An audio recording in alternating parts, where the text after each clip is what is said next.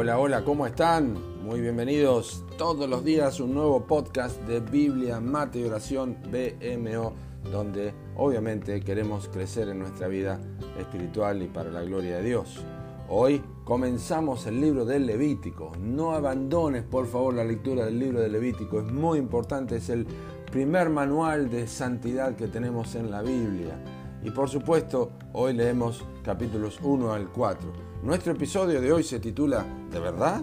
Pues no lo sabía. Dice Levíticos 4, 27 y 28. Si alguna persona del pueblo pecare por hierro, haciendo algo contra alguno de los mandamientos de Jehová en cosas que no se han de hacer y delinquiere, luego que conociere su pecado que cometió, traerá por su ofrenda una cabra, una cabra sin defecto por su pecado que cometió.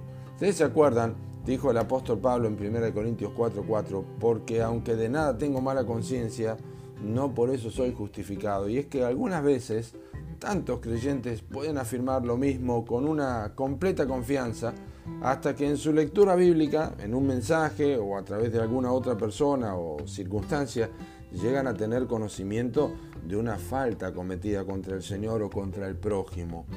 Dios nunca pasa por alto el pecado de sus hijos porque obviamente quiere un pueblo santo, Dios es un Dios santo. Ahora, el hecho de que esta ley se promulgara en el libro de Levítico, que era el manual del sacerdote, indica la importancia que reviste para nosotros el andar en pureza y limpieza para Dios y por supuesto para todo su pueblo. Dios siempre ve el pecado como, como tal y como algo que no se ha de hacer.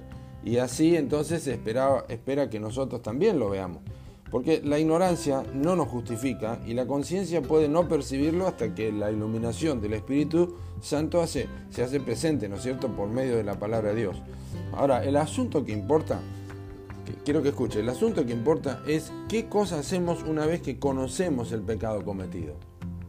La escritura obviamente no hace diferencia y el mandato es igual para todos. O sea, tratar el pecado en el lugar de juicio y con un sustituto. Y hay que notar que una vez más el pecado es trasladado a la víctima en este pasaje y confesado en el momento.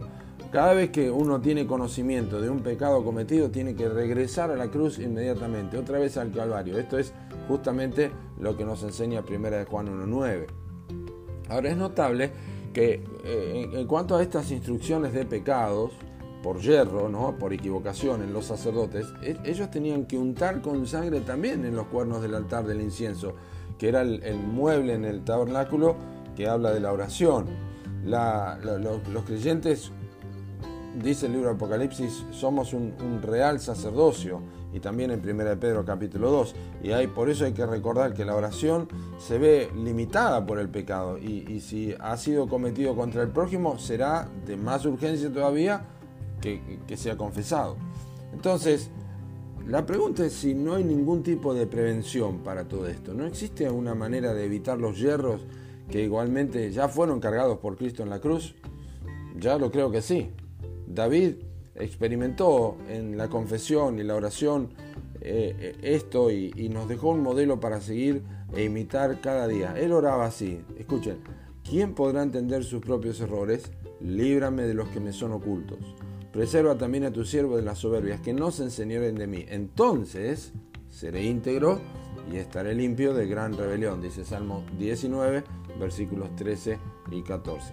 Entonces hagamos de este salmo que acabo de citar nuestra oración diaria y que busquemos en estas palabras el mantener conciencias y, nuestras conciencias, por supuesto, y nuestro sacerdocio en condiciones óptimas para poder servir a nuestro Salvador.